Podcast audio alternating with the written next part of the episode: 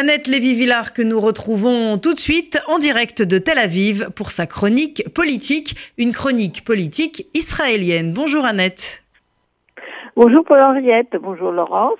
Vous entendez à ma voix que je n'ai pas beaucoup dormi parce que hier soir on est parti se coucher avec le sentiment d'un grand changement en Israël.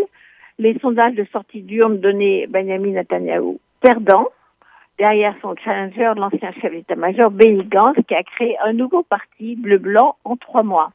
Et puis, on se réveille quelques heures plus tard avec le vrai décompte des voix.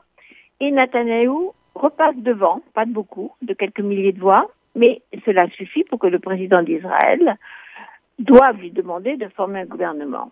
Parce que Netanyahu, lui, a déjà sa coalition toute prête, son bloc de députés de droite, sa coalition de petits partis ultra-orthodoxes et de partis d'extrême droite qui l'ont déjà rejoint. L'affaire est pliée, Benny Gantz est out. Mais King Bibi, qui a fait de ces élections qu'il a provoqué lui-même un référendum pour ou contre lui, a gagné, oui, et aussi perdu. Se retrouver à égalité, 35 députés pour lui, 35 pour le nouveau venu Gantz, est déjà une claque.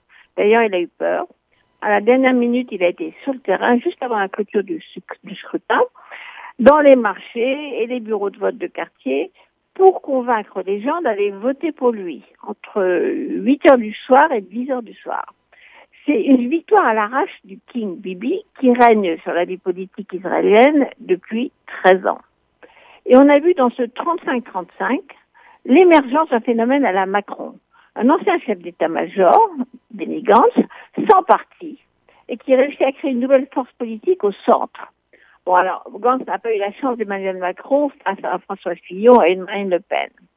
Mais surtout, la campagne a été sans contenu, sans programme, une bataille de personnalités sur les réseaux sociaux où Netanyahu attaquait sans cesse son challenger, soi-disant de gauche, alors qu'il est de droite, et la gauche, dit Bibi, sont invités, ce sont des faibles et des traîtres.